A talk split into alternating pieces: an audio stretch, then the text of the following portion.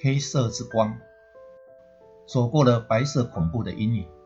一九六年代复出的叶石涛，除了积极大量的创作之外，作品也呈现一个很独特的风格，那就是仿照曹雪芹一把辛酸泪、满纸黄汤眼的笔调，以及太宰治脸上装着快乐、心里藏着苦恼的心态所写出的。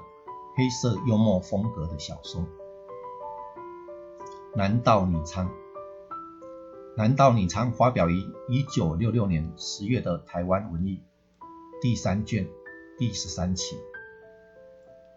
这篇是叶老重新复出之后早期的作品，本身已经具有深刻的人道主义风格，浓厚的黑色幽默特质，在恩施。这一个角落制成一个城堡，虽然没有一堵封建时代的高墙围绕着它，但好像有看不到的樊篱忽然耸立，将它和别的区域截然分开。这里十分闭塞的社会，对于外界的翻腾鼎沸一无所知，并且无动于衷。它存在了很久。就像恩赐的盲肠，支配着有些家庭的离合悲欢，而且恩赐的年轻人时常到这里来埋葬青春。他是若玉的坟茔。奇怪的是，没有一个人敢公开的谈到他，他隐秘的、无声无息地生活在阴影之中。你看。天已经发亮了，你肚子饿了吧？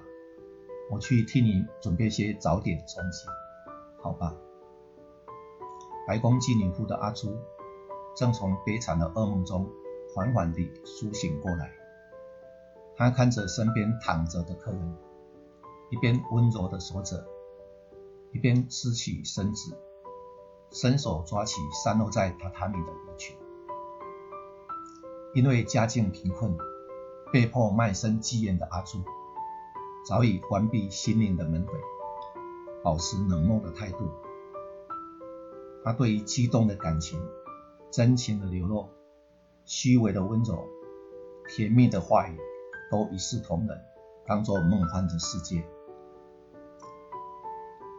隐藏在他房间榻榻米下腐朽了的木板披肩，那二两黄金。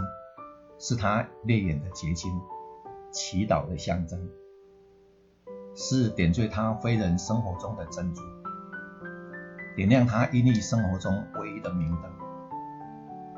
要是能够积到五两，他就可以衣锦还乡，洗刷污秽了。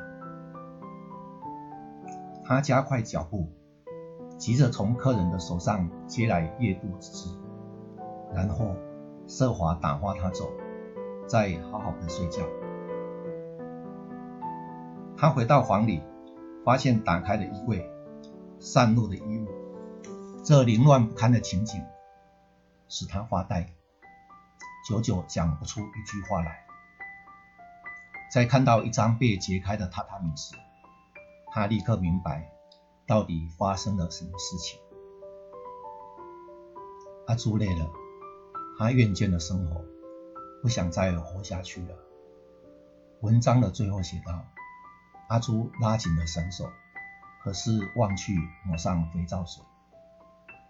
这不是无形的嘲笑，而是悲悯的讽刺，是对黑暗社会的抗议，是对可怕人心的批评。”